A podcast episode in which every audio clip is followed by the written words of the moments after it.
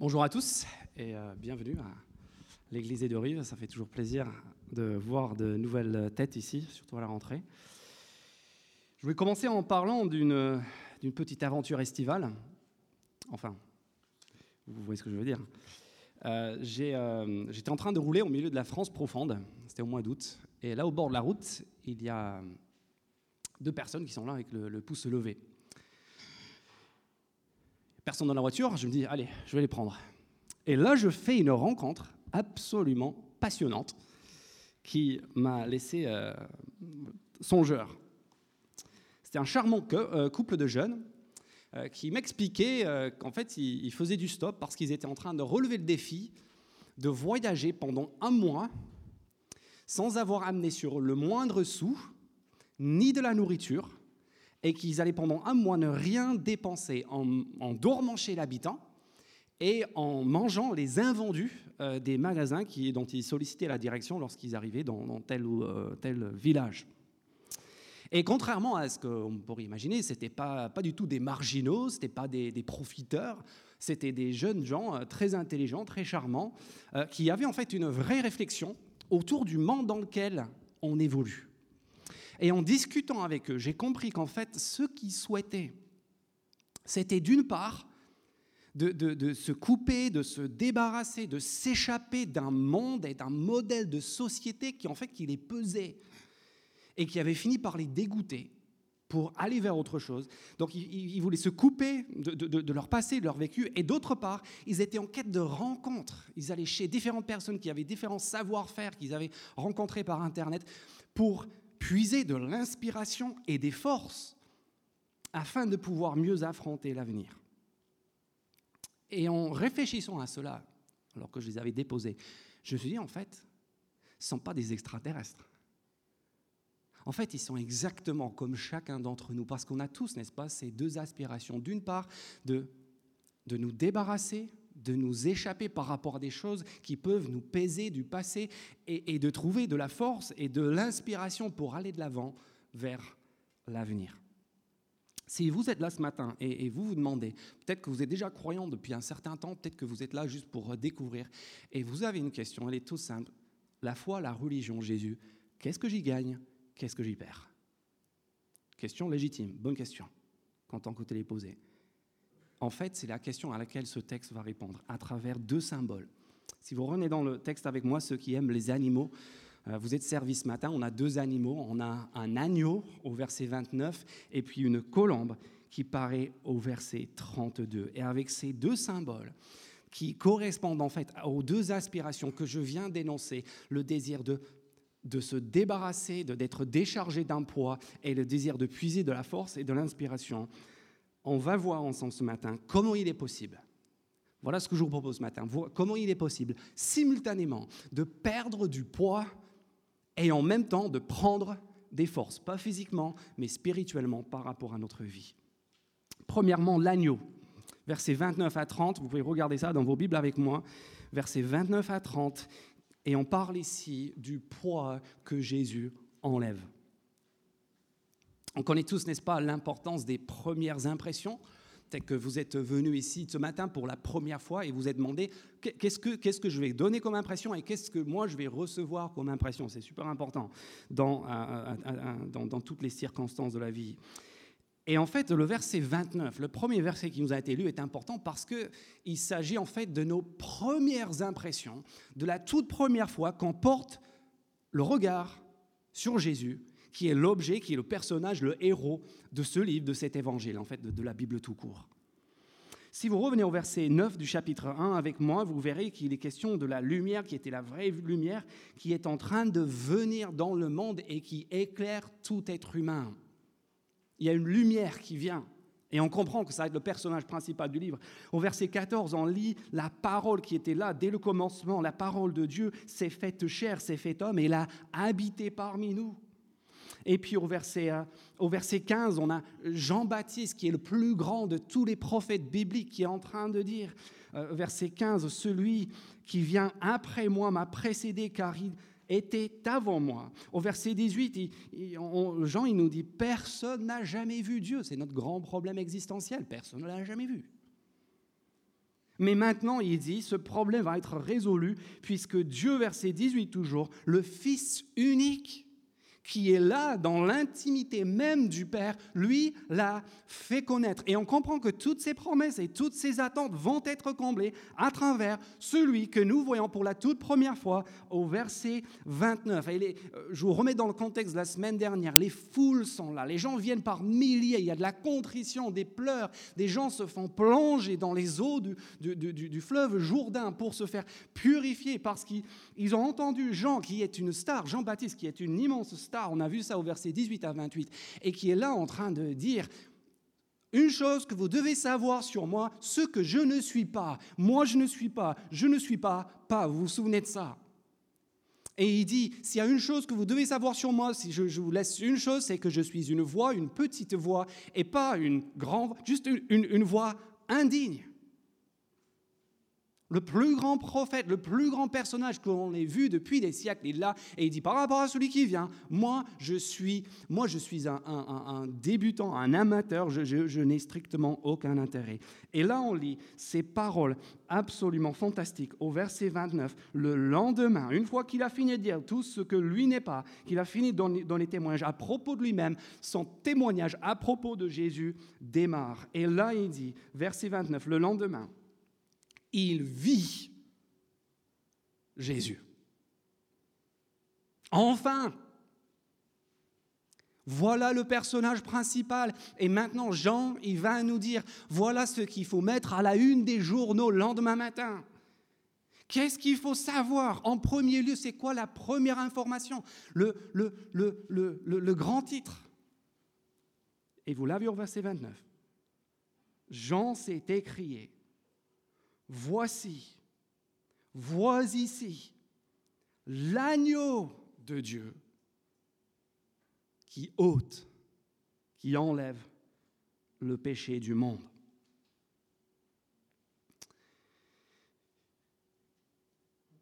Et j'ai bien peur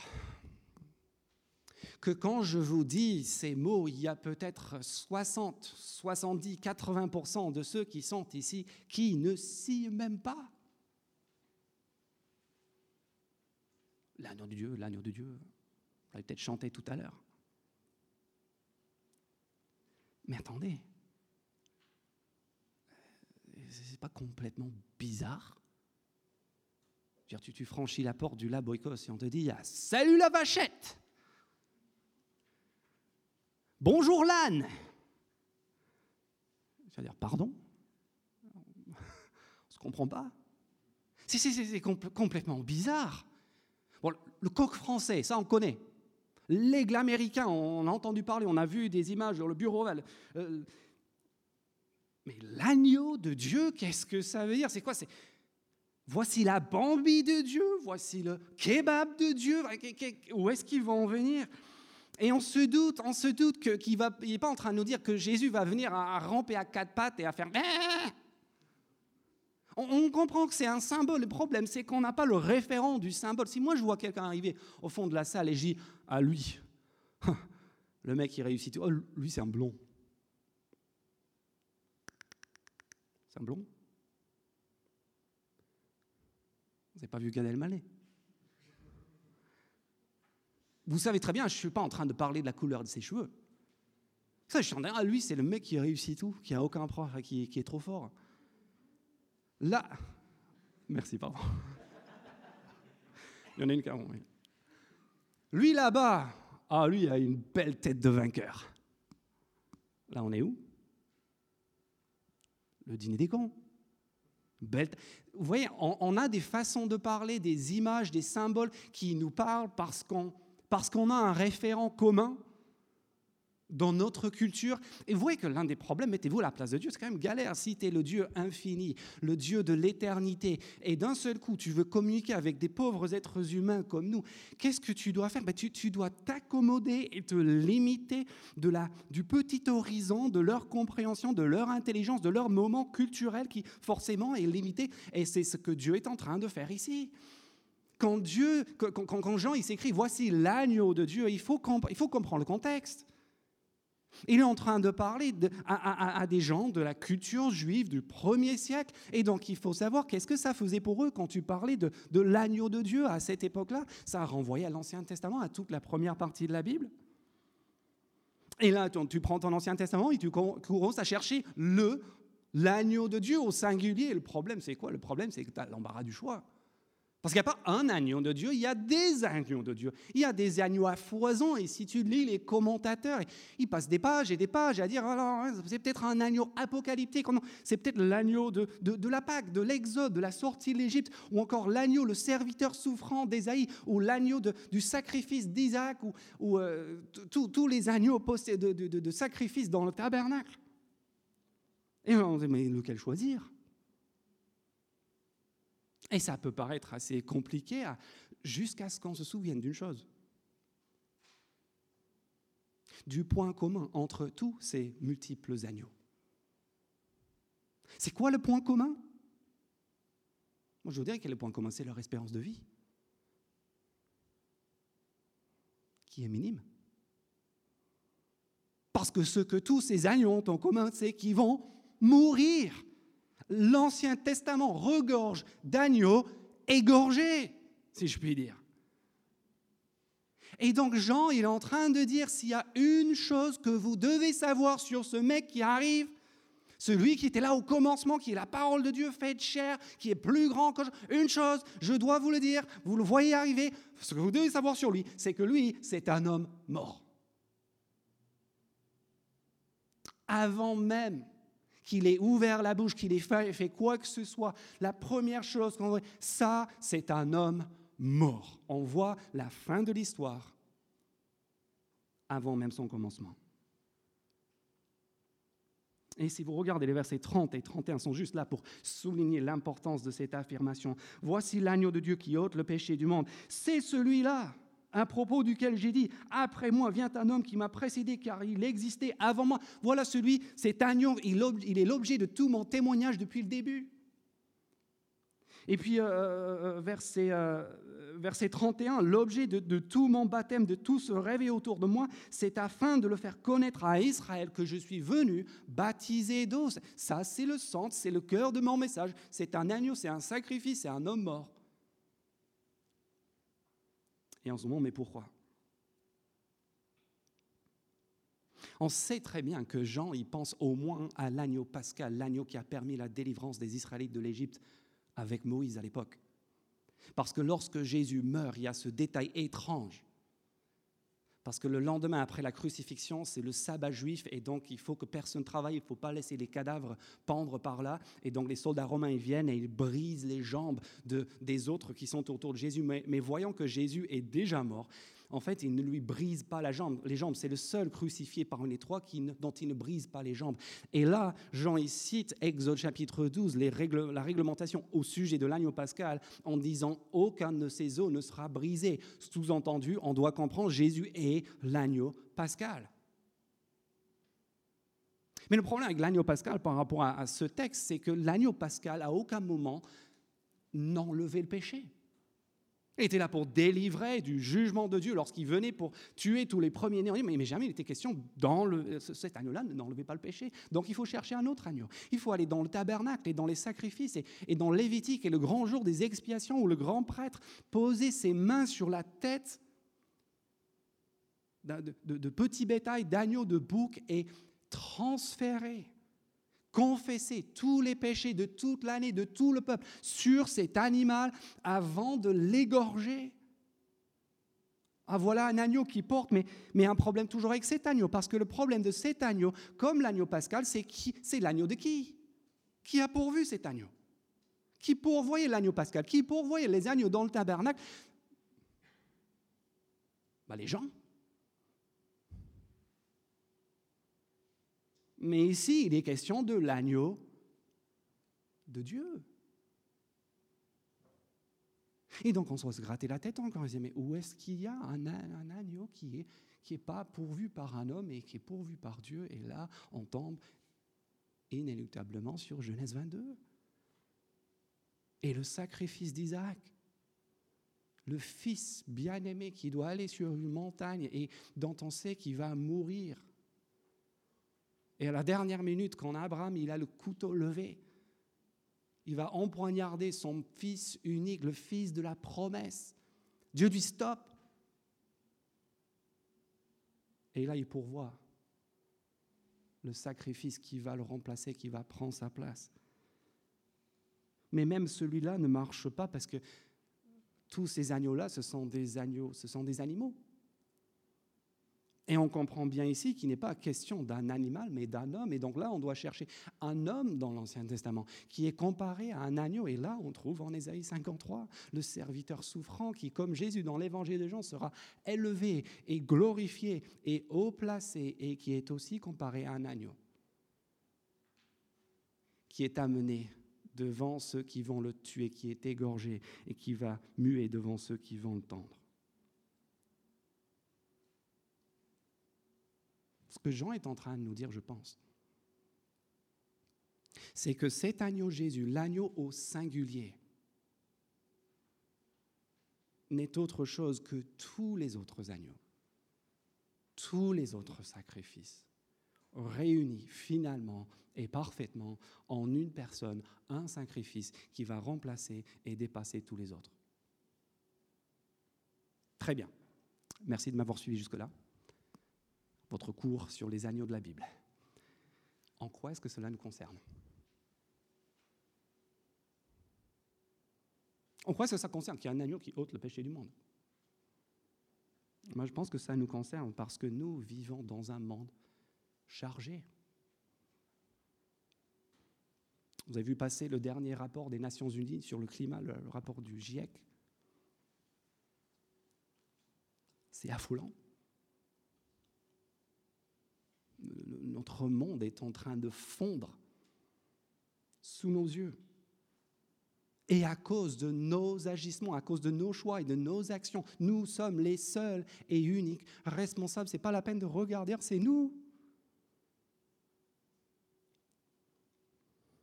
Regardez la haine raciale, la fragmentation sociale et, politique. On se crache les uns sur les autres pour une histoire de, vaccins et, et plein d'autres histoires aussi. Regardez l'égoïsme qu'on déplore à longueur de journée, les inégalités, les injustices, la bassesse, la fausseté qui est partout. C'est juste tragique.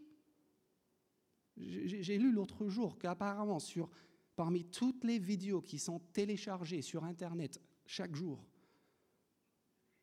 35%. 35%, c'est du contenu pornographique.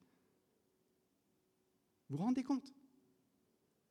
Ça, c'est la grandeur humaine.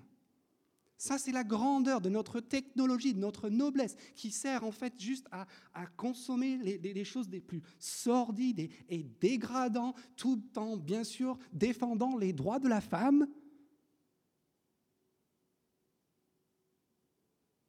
notre monde est chargé.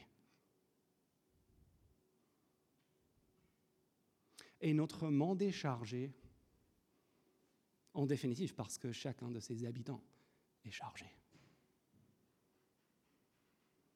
Je peux me demander juste de faire un exercice qui ne sera peut-être pas très confortable. C'est de penser un instant à la chose dont vous avez le plus honte. Le choix l'action, le geste, la parole de toute votre vie dont vous avez le plus honte.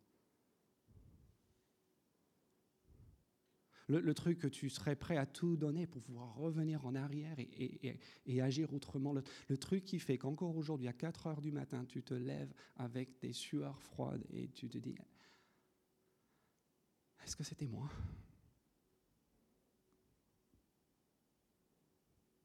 Est-ce que, est que, est que, ça, c'était la Ou est-ce que c'est un cauchemar? Et t'aimerais tellement que ce soit un cauchemar.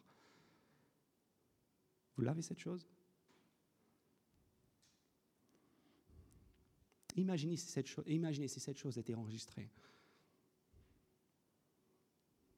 Et pouvait être à cet instant projetée devant toutes les autres personnes qui sont réunies ici. On n'aurait pas une seule envie moi, j'aurais une seule envie, ce serait là, que la terre m'engloutisse.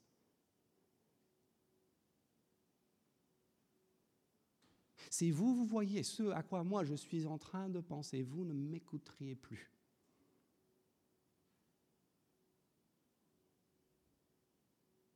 Et moi, si je voyais ce à quoi vous êtes en train de penser, peut-être que moi je ne vous parlerai plus.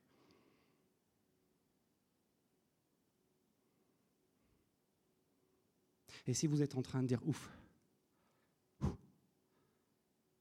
heureusement qu'il n'y a que moi qui sais, console-toi. Console-toi grâce à toutes les données, bancaires, GPS, votre historique de navigation, toutes vos informations personnelles auxquelles plein de gens peuvent accéder grâce aux, aux outils numériques. Ah, il y a des gens qui savent. Et si ça, ça vous met ne serait-ce qu'un tout petit peu mal à l'aise, sachez juste qu'à côté de ce que Dieu sait,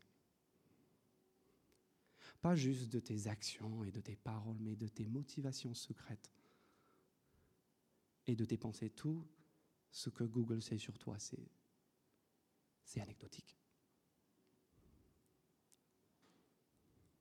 Ça, la Bible a un mot pour ça. C'est le mot qu'on a dans le verset 29, c'est le mot péché. Et c'est ce mot qui explique pourquoi nous sommes tous de tels experts en création d'excuses. Vous savez pourquoi on se crée des excuses à longueur de journée? C'est parce qu'on est tous à la recherche de quelqu'un ou quelque chose qui portera qui casquera, qui prendra ce problème. Et, ça peut être le gouvernement, ça, peut être les riches, ça, peut être le système, ça, peut être ma santé, ma maladie, ça peut être mes parents, mon arrière-plan, ma culture, mon éducation. La liste, elle n'en finit pas. Mais, on cherche tous quelqu'un pour couvrir le mal qu'on sait parfaitement qu'on a fait, vous savez, quand on sait qu'on n'a rien fait de mal, on ne cherche pas des excuses.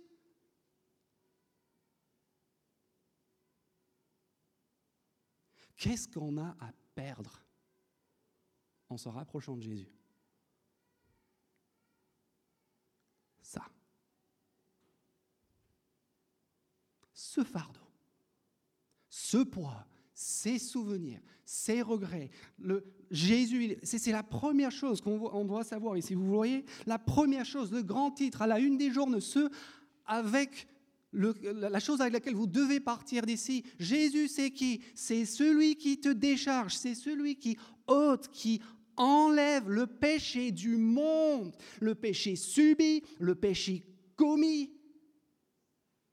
C'est pour ça qu'il est venu. Et comment est-ce qu'il va le faire? Vous savez, comment il va ôter le péché du monde? Bah, C'est simple. On l'entend sur les lèvres de la foule à la fin de l'évangile. Au moment de sa mort, ils sont là devant Pilate et la foule scande. Dans votre traduction française, ils scandent à mort, à mort. Mais dans l'original, ce qu'ils sont en train de dire, ils sont en train de dire ôte, ôte, élève, enlève. Comment est-ce que Jésus-Christ va devenir l'agneau de Dieu qui ôte le péché du monde? Bah, C'est simple, en se laissant lui-même ôté du monde. Et en emportant avec lui tout le mal, tout le péché, tous les souvenirs, tous les regrets, toutes les sordidités, les bassesses qui nous, troublent encore à 4 heures du matin.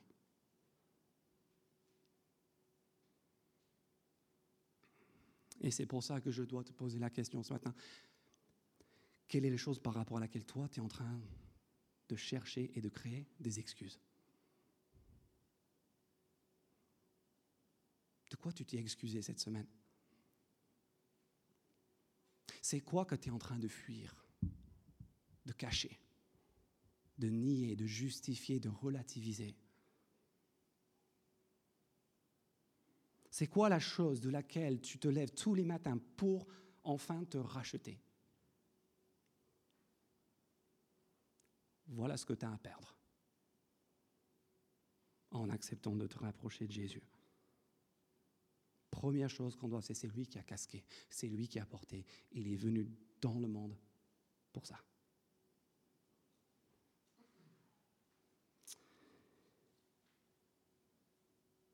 Mais les bonnes nouvelles ne s'arrêtent pas là. Parce que regardez la suite à partir du verset 32. Après l'agneau, il y a la colombe. Après le poids qui est enlevé, il y a la puissance qui est donnée. Regardez moi à nouveau le texte, verset 32. Jean rendit aussi ce témoignage.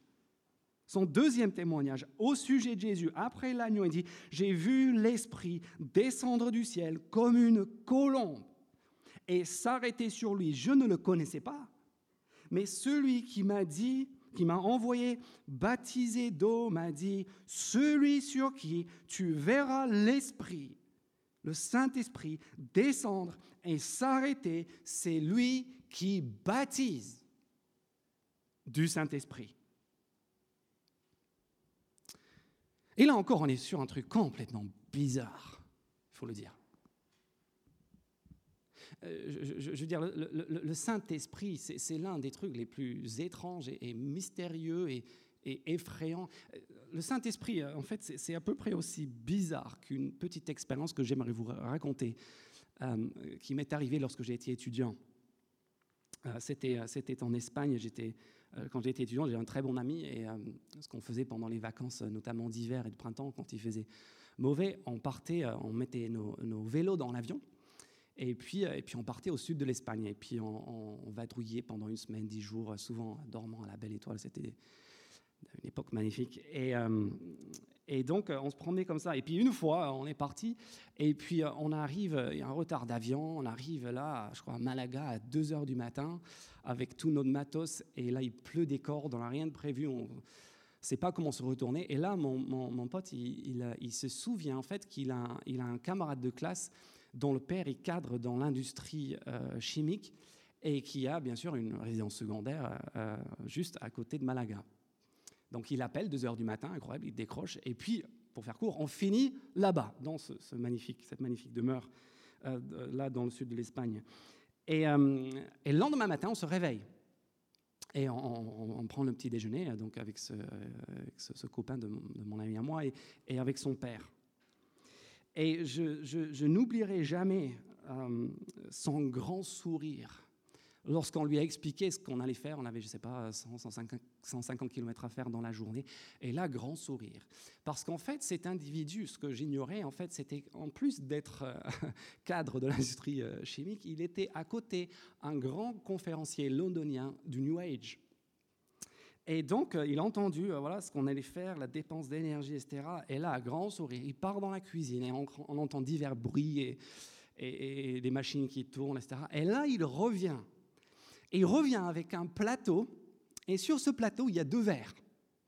Je comprends, c'est pour moi et c'est pour euh, mon pote. Et, et deux, remplis d'un liquide verdâtre qui, qui est de toute évidence immonde et qu'il a concocté avec je ne sais pas quels ingrédients au fin fond de sa cuisine. Et, euh, et, et, puis il amène ce plateau, pose, sur la table, nous donne nos verres, et s'ensuit un long discours sur, sur tous les, bienfaits euh, scientifiques et spirituels et énergétiques de cette boisson qui est infusée d'ondes de soleil, de, de je sais pas, enfin, je, serais incapable de répéter, vous voyez le genre. Et, euh, et moi, je comprends qu'en en fait, on, va être amené à, ingurgiter cette substance à un moment donné. Et là, on est tous les deux en train de tenir nos, verres. Et puis à la fin du discours, mon, ami, qui veut bien sûr faire bonne figure, moi je suis juste là en, accompagnateur, moi j'ai rien à perdre, mais lui, quand même, il veut rester en bon terme avec cette famille. Et donc, euh, il, goûte euh, timidement en, essayant de, masquer sa, grimace. Et, euh, là, là l'autre, il, rentre dans la cuisine. Et là, on a quelques secondes. On a, il me regarde, je le regarde. Le verre, le contenu du verre part par-dessus le balcon. Lui, il fait pareil et on est sauvé. Si je vous parle de ça, c'est que, en fait, je pense que notre rapport au Saint-Esprit, c'est un peu ça. On est dans deux camps. Soit on en raffole au point que ça pourrait même questionner notre santé mentale, soit en fait ça nous gêne, on en a peur et tout ce qu'on va faire, c'est l'évacuer par-dessus le balcon. Le problème, c'est quoi? C'est le, problème, c'est qu'on on va devoir en faire quelque chose parce que c'est la deuxième chose que Jean-Baptiste veut nous apprendre sur Jésus. Après l'agneau, il y a la colombe. Tu ne peux pas choisir. Il n'y a pas deux christianismes, le christianisme de l'agneau, de la croix, et le christianisme de la colombe et de l'esprit. Non, c'est un acheté, le deuxième offert, c'est un package. Tu ne peux pas avoir l'un sans l'autre, donc il va falloir qu'on en fasse quelque chose et quelque chose à la hauteur de ce que Jean est en train de nous dire ici. Et donc si on veut aller au-delà du mysticisme opaque et, ou, de reportages documentaires euh, sur M6 qui font peur, il va falloir qu'on remette le contexte. Comme pour l'agneau. C'est quoi cette colombe? Ça, ça, ça veut dire quoi? Ça veut dire qu'il y a toujours un pigeon qui se lève quand on ouvre la Bible? Mais non. Le Saint-Esprit comme une colombe, ça, ça nous renvoie au début. Au début de l'évangile de Jean, qui reprend le début de la Genèse, le tout début de la Bible, où on lit que l'Esprit de Dieu plane au-dessus des eaux de l'abîme comme un oiseau. En fait, ce que Jean l'évangéliste est en train de dire, ce que Jean-Baptiste pardon, est en train de dire, c'est tout simplement que la, même puissance, le, même esprit de Dieu qui était là à la création du monde est en train de descendre sur cet individu, sur cet agneau, sur Jésus lui-même. Puis tu suis ce qui se passe avec le Saint-Esprit dans l'Ancien Testament et tu tombes sur, par exemple, l'histoire de, de Samson. Et le jour où le Saint-Esprit tombe sur lui, tu sais ce qu'il fait? Il part de chez lui, il déglingue un lion qui veut le tuer avec ses mains. Et puis tu découvres que c'est cet esprit qui vient sur David qui lui permet de vaincre Goliath. Et c'est cet esprit qui va permettre aux prophètes comme Élie et Élisée de ressusciter des cadavres et, et, qui va permettre à des prophètes comme Daniel et comme Ézéchiel ponctuellement de voir le trône même de Dieu et de comprendre l'avenir du monde et, et de l'univers. Et tu dis, mais c'est c'est quoi l'Esprit de Dieu? À ce moment-là, l'Esprit de Dieu, c'est tout ça, c'est une force qui est juste renversante, qui est effrayante, qui rend possible les choses les plus extraordinaires et inattendues. Et surtout, c'est quelque chose qui semble être réservé à une petite élite spirituelle, à une poignée d'héros vénérés. Et c'est pour ça que c'est tellement énorme ce que l'on lit au verset 33. Celui sur qui tu verras l'Esprit descendre et s'arrêter, c'est lui qui, dit Jean le Baptiste, c'est lui qui baptisera du Saint-Esprit. C'est-à-dire que, Jésus, il vient, en, gros, il, il ouvre la borne incendie. Il, va dégager cette puissance qui était réservée juste à quelques-uns et ça va devenir un, jet immense d'eau à 600 bars. Si vous êtes à Genève, c'est ce jet d'eau qui, jaillit jusqu'au ciel. Je ne sais pas quel est votre truc pour avoir du peps le matin, du café, du chocolat 85%, le boisson monster, un rail de coke, des pierres, des astres. On a, on a tous nos trucs, euh, la méditation, tout. On, on cherche tous un petit truc, un, bon avoir voilà, quelque chose en plus. Du peps, du punch. Ce que Jean est en train de dire, tout ça, tu peux, tu peux ranger. Tu peux oublier, parce que là, on a la force qui a créé le monde, qui décarcasse des lions, qui ressuscite des morts, qui fait voir le trône de Dieu, qui maintenant va venir et sera diffusé de, manière générale auprès de tous ceux qui placent leur confiance en Jésus.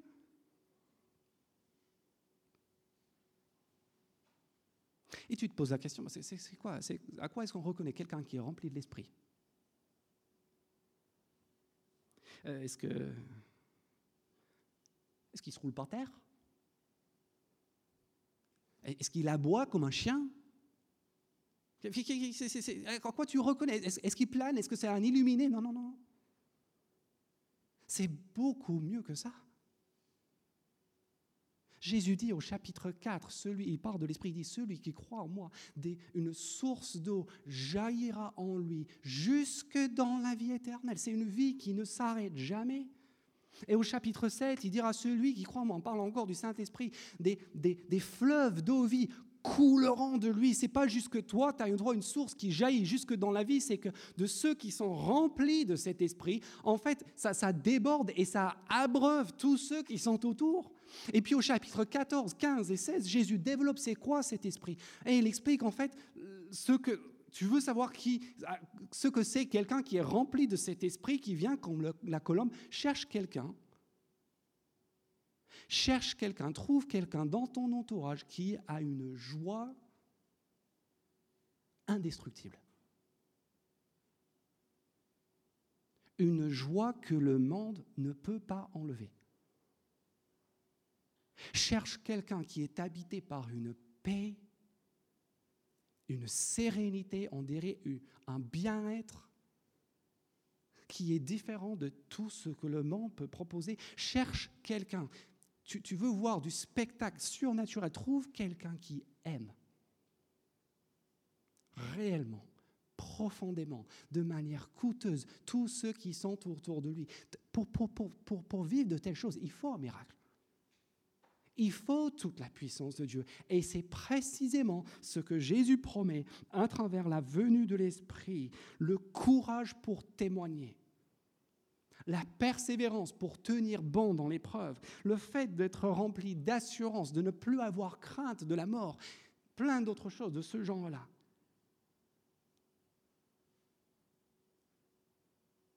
Et si vous voulez savoir où tout cela devient possible, il suffit, comme à peu près tout dans l'évangile de Jean, de regarder la conclusion, de regarder la croix.